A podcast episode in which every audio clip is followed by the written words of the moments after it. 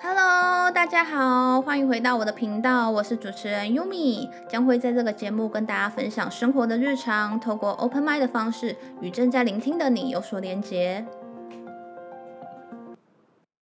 Hello，大家好，欢迎回到我的频道。今天的主题比较特别哦，就是我邀请到一位住在台湾的外国人，然后邀请他来谈谈说。哦，他住在台湾这一段期间的感觉、想法是什么？那我们等一下会全程都用英文的访问。Now I become nervous. No, just kidding. Let's see. Okay, hello, Amen. Can you introduce yourself? Hi, Yumi. Thank you very much. First, uh, for sure, you said already my name. So my name is Aman.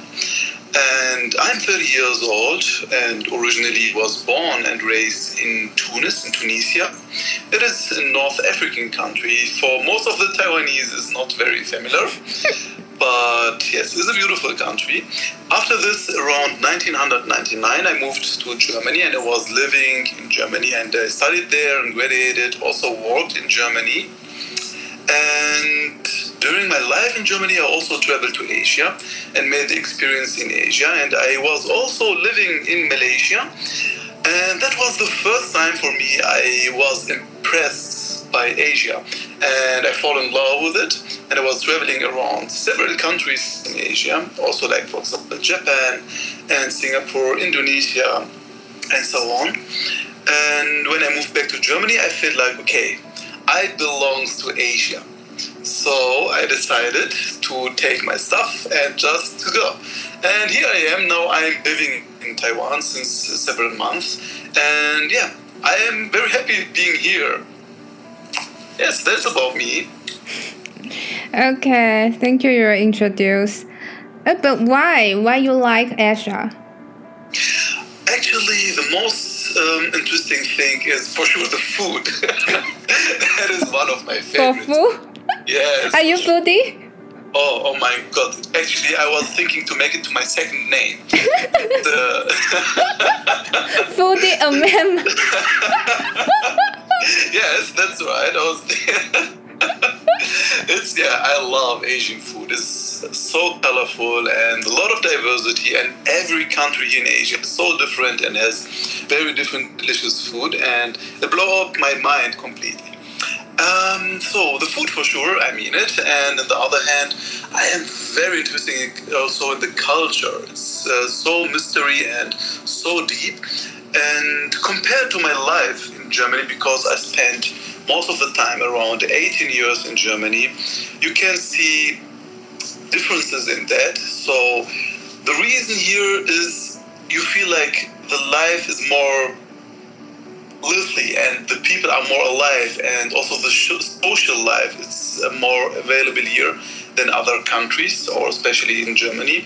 So that's why I feel much more comfortable with the culture the food and also I was very interested in the Chinese language and I am also fascinated by the characters. So since I was young I was watching um, Jackie Chan and Kung Fu movies. Jackie that impressed me so much that I said, okay, this language, this culture, I want to learn more about that and I want to speak this language also too. So I decided to come here and to learn the language also too. And yeah, it seems like a little bit tough and hard to learn this language, but I'm trying. I'm trying. So yeah, so that's why I'm here actually. For sure, there are much more things, and um, I like here, which forced me more to stay here or to take this decision. Yeah. Also, I like the nature and um, all the people here, because many things I discovered later on when I came here to Taiwan, and that make it for me much more beautiful. And what do you feel in Taiwan? Do you have any interesting or uh, embarrassing, embarrassing experience in Taiwan? Um, embarrassing experiences. Um, to be honest, the only embarrassing or the only situation I had was actually a funny experience. What I is? was once in 7 Eleven Yeah. For German people is not famous. They don't know this. Uh, that is a convenience store, so where you can buy 24 hours, never close. Very beautiful. I love that and this idea. So I went to 7-Eleven once to buy a coffee. Yeah. And the coffee, it's um, it calls here American coffee. Now the problem is. Um, in my country, we don't say American coffee, especially, for example, you know, coffee calls Arabica coffee. Yeah. And so it's actually mostly Arabic. And um, many things are also very different in my country. So that's why I didn't knew how they call it here. And I just said black coffee. So as I say it in my culture, black coffee. Yeah. And the woman, she couldn't speak English. So, but I expected that to say black and coffee, and coffee is actually an international word. so she understand this, but she couldn't. And I was standing there. Wanted this coffee, and I was so tired and sleepy in the morning. I just wanted coffee to wake up. But he was looking to me with a very big question mark. Shumana, Shuma.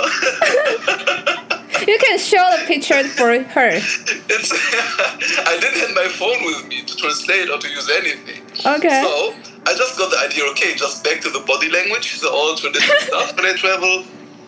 And I had a black T-shirt, so I hold my T-shirt and I told her black coffee. I showed my T-shirt, and then she thought maybe he wants to take his T-shirt off, or what's wrong with this guy, or to pay with his T-shirt. So she was like very confused, and I was really standing there. I don't know how many minutes trying with this girl. And that was funny in the same time. I thought, oh my god, how difficult it could be to order a coffee. but at the end, I got some help from uh, another um, worker there, and she helped out, and I got my coffee at the end. So lucky me, I could survive this day. That was the embarrassed or embarrassed of myself because I couldn't order with the simple sentences in Chinese. But it's um, also an interesting experience in my life. And this is the embarrassed part. And the interesting or beautiful part, the experience I made, actually many interesting experiences I made, was, for example, I was once in a restaurant that was quite in the beginning when I came here. And I just sit there and ordered something and there was some people sitting next to me in a table. There was a family. They were sitting around, and suddenly they saw me, and they just smiled, and I smiled back.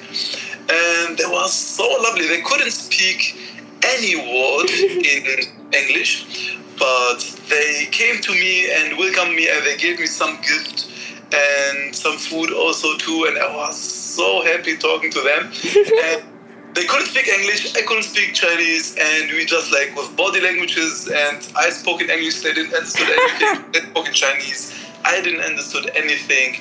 It was quite funny and interesting, but yeah, I love it. And the other beautiful experience, I have to mention this because it was a wonderful day. I went for shrimping. Most of the foreigner they don't know this. It's like fishing. There's an area you go to. It's like a pool, and you can fish there, but you can get shrimps. So I was shrimping, and you pay like for example for two hours, for example, 100 NTD, and whatever you can shrimp or fish there, you pay only the 100, not more. So when you get 10 or 100 or whatever fish, so it's fine. And when I was shrimping there, in the three minutes at the beginning, I got a very big shrimp. And all the people around, they saw, wow, amazing, the foreigner got a very big shrimp. but then I stayed there the next two hours. I didn't get any shrimp. Everyone got everything, but I What? didn't get anything. So I couldn't shrimp at all. So nothing. I was so bad. I'm not good in hunting. So the owner of this um, pool, and he came to me and was laughing. He said, "Come here." So he gave me a big bag full of shrimps, and he said, "That is for you." And we use a translator to talk because it was quite difficult to communicate. And he said, "Hi, you are foreigner. You are here. You live alone. So." we have to take care of you instead of your mom, so I'm now here to take care of you. he gave me the bag full with shrimps, and then he said, "Okay, stay here. We cook for you." And then they cooked for me, and we ate together. It was very very interesting experiences because no one spoke English, and there was old people, maybe around 70 or 60, they sit there and we was sitting together and was very, very funny nights. And I stayed there maybe around four hours without, or five hours without speaking any Chinese word, but I enjoyed it really a lot. So, do you want to uh, learn a bit Chinese? Oh my god, I have to actually. I love this language and it sounds so beautiful, especially because it's like singing. You go up and down. Singing? Yes, I mean you have the four tones and it's uh, very difficult because for me especially. But um, I would love to learn this language. It's uh, one of my dreams in my life since I'm young, and now I'm here and close enough, and Yeah. I hope uh, only to be able to speak this as soon as possible. And it will help me a lot to order black coffee, American coffee actually. Yeah. So let's see. I hope. 你下次呃，next time you could say 黑咖啡。 how to say it in Chinese? hey, coffee. Hey. Okay, I just got the coffee one. I didn't got the first one. black coffee is hey coffee. hey coffee. Yeah, good. I like it black. Black. Dark. Dark. Yes, because I have a secret. yes, I. Uh, dark. I'm always awake at night because many people doesn't know this, but I'm Batman. So, and Batman loves only dark stuff. So hmm. then I eat dark coffee. Not just kidding. No, however, yeah, good to learn. So I will study more about this. That I can order a black coffee or white coffee. Depends on. yeah. But yeah. Okay, next question. Uh, do you think what's different between Europe and Asia, like uh, relationship or education? Hmm. Um, very interesting question because there is quite uh, there is two there are two different worlds really, and the culture. From my experience in Europe, um, I would not speak for all the countries because I was living, especially in Germany. I traveled like many, many times, like eight times to Italy, three times to Britain, or four to Spain, two or three times. So many times to different other European countries. They are also a little bit different from each other, not too far, but there are some differences for sure. Um, but compared to Asia, I mean, in general, all the stuff compared to Asia is still very, very different and very far from that. For example, in Germany, to be honest, um, I don't feel a real culture. There are for sure some days that will be celebrated, but there is no one who really, or very, very less people who knows why they celebrate this. So they celebrate it, they do it, but they don't know why. And like for example, in some celebrations here in uh, Taiwan, for example, um, the people will go for traditional stuff also to the temple. And for example, in Germany for Christmas, nobody will go to the church. So especially the young people not. So nobody or maybe very less they will go because of the parents or the grandparents. So it's very very less. And this like i feel is kind of dying there in europe because of the modern time. I'm not sure. Just my th- my thought and in asia i think they still keep the culture and the tradition. And that is what i like and i love. And especially when i see the young people they are going also here to the temple and to the church and they are very active also this in this too. And regarding the topic relationship it's also very interesting. Um, i noticed here in taiwan that many people also young people they married also very young. And that impressed me a lot because um, that is another topic about relationship but for me is a marriage is very you mean it serious with this girl and you want to go for that and that is beautiful. If you go this uh, in this way. In uh, western countries people prefer like an easy going relationship. Yeah. So not real um, being together. So they live maybe together. They share the same apartment. They have maybe also a beautiful relationship. But um, to make this step to marry someone, that needs much more. Uh, you need much more to be available or more how to say ah, sometimes my english is also lost sorry here in this point uh, brave brave is i was looking for? Brave is the word. Uh, you must be brave to do this step because you need a lot of responsibility and effort for that because you will have to think for two people. For sure you do this also when you are just in a normal relationship like boyfriend or girlfriend. But i like that the people is also part of the traditions and culture that they get married and they make it official for the families. And the families come together and becomes a bigger family which is much more beautiful i think um, and that is less in germany so everyone lives for himself you don't have very big relationship with the family so like your parents know the other parents of your girlfriend it's almost not existing. So some people they do it, but not all of them, very less. But when you're married, you have a closer relationship with both families for sure. And the education, it's interesting topic also too. The education here, to be honest, um, in Europe or especially in Germany, is very supported and very cheap. And Yeah. I really um, admire here in Germany for that. I have to really. And I notice here in Taiwan because you have to pay for high school and you have also, it depends on which school, you have also to pay for middle school.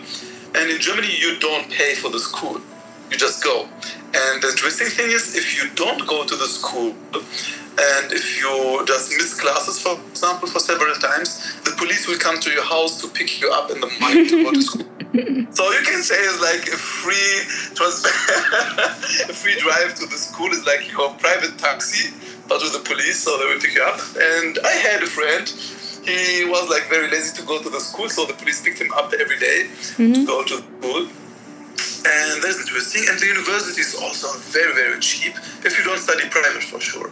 Taiwan's Taiwan's education u- university Uh, very he's cheap. expensive. He's expensive from my point of view.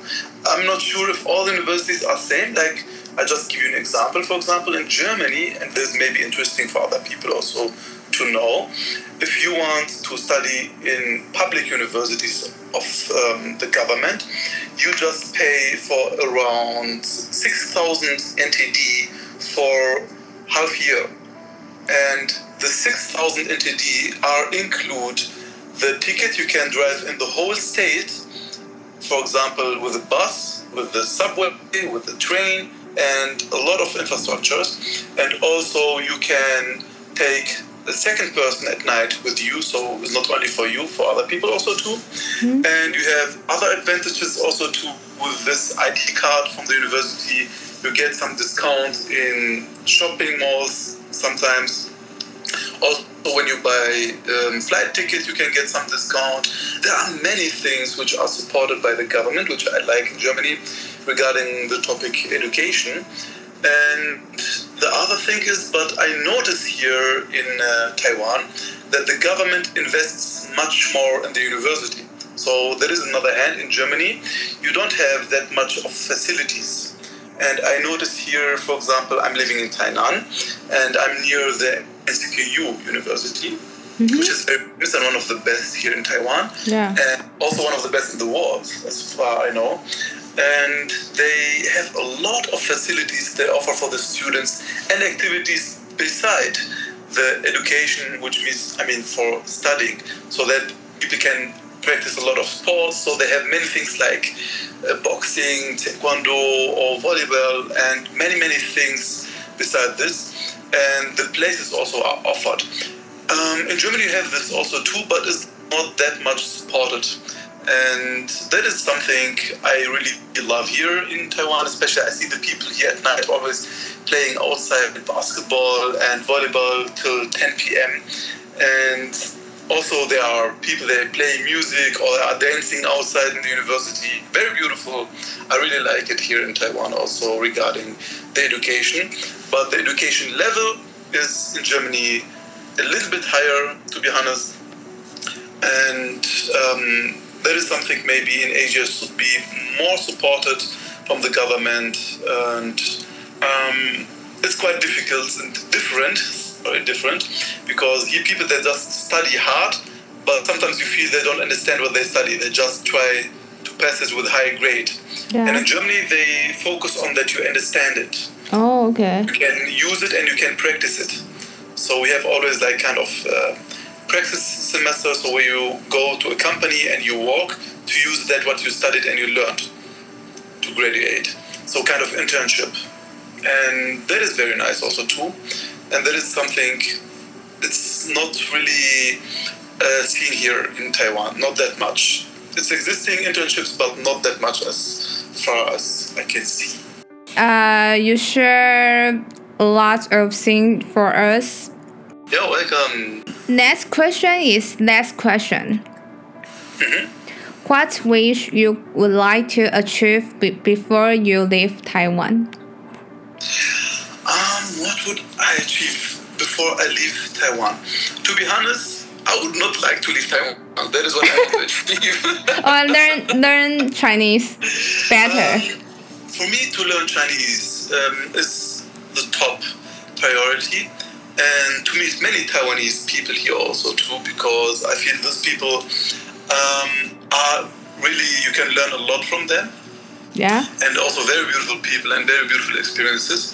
And the other thing is, I would like to achieve that I can always come back to Taiwan and to stay here as long as I want. So to make it like kind of a second home place or um, a place where I always can go back to come back to myself and to rest and to recover. Because always is stress in life and it is very nice here it's much more calm especially Tainan. It's very calm and yes full of harmony and I love it it's very very nice. So that is what I would like to achieve. And the next time I hope when I come here um, that I speak in Chinese. Yeah. Have you ever been to uh somewhere in Taiwan? Kaohsiung Oh, Kaohsiung. I love Kaohsiung. It's very beautiful. I love the mix in the city of um, the mountains, the nature, and the beach is all in one in one city, and also the modern city is very very nice. And, Yeah. Um, kind of impressed. It's really not that crowded. It's beautiful. It has it's also charming, and they have a beautiful island also too. And the sad thing is, I never have been to the east side, which is full of nature, and I love the nature. So, but I'm new here in Taiwan, and I'm going to discover Taiwan. It's actually not that big island, so it's maybe easy also with a motorbike to drive around. Will takes maybe several hours Mm-hmm. days, but um, I'm going to discover it. Very, very curious. It's also very beautiful. But yeah, beside Kaohsiung and for sure Taoyuan because of the airport. Kaohsiung also has Kaohsiung also have airplane. yeah, so I went there because of uh, the airport actually. So, but uh, I didn't went to the city sadly. So I would like to go to Taipei also too. It's Okay. interesting, but I think it's more Western or more mm, crowded. Yeah, yeah, but yeah. also curious about that to see it. How long you could stay in Taiwan? Your visa? Mm, my visa is now, let me think, 2022. Oh, really? I think middle of 2022. Wow. And after this, I'm going to extend my visa. So just only at the beginning, they give always two years. Mm-hmm. Then depends on my job. If I not get fired, so I hope my boss is hearing this and he will think, "Oh my God, I shouldn't, I should not fire him. Keep him here. He needs visa." Keep Uh, your visa. no, my boss is a fine guy. He's a very nice guy, so I don't think he will fire me. But yeah, when um, yes, after two years, they will check everything again, and then they will extend my visa, and will be better for year after year. So let's see. I'm curious. Okay, good luck. Thank you very much. Thank you, Yumi. Okay. 啊、最后呢，我们已经访问完了那个阿 Man，然后谢谢他来参加我们的呃节目。那如果你喜欢自己 Podcast 的话呢，也请呃订阅我们的频道，然后有什么想听的内容都可以在私讯跟我说。那我们下次见喽，拜拜。谢谢，拜拜。